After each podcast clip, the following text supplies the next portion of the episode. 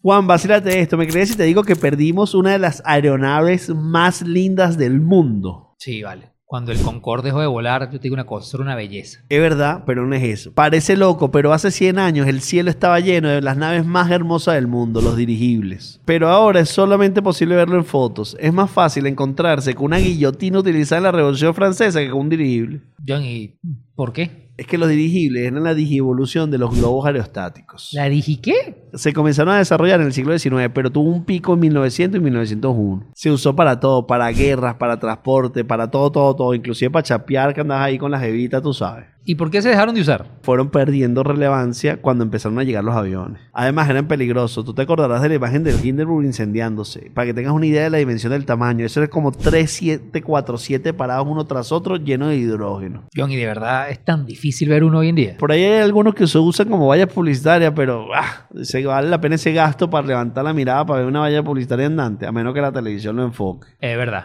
Yo solamente he visto uno en mi vida y fue en una película animada, en Cars. Sí, mano, pobre dirigible. Sería bellísimo que tuviéramos por ahí unos bichos volando, pero ya no.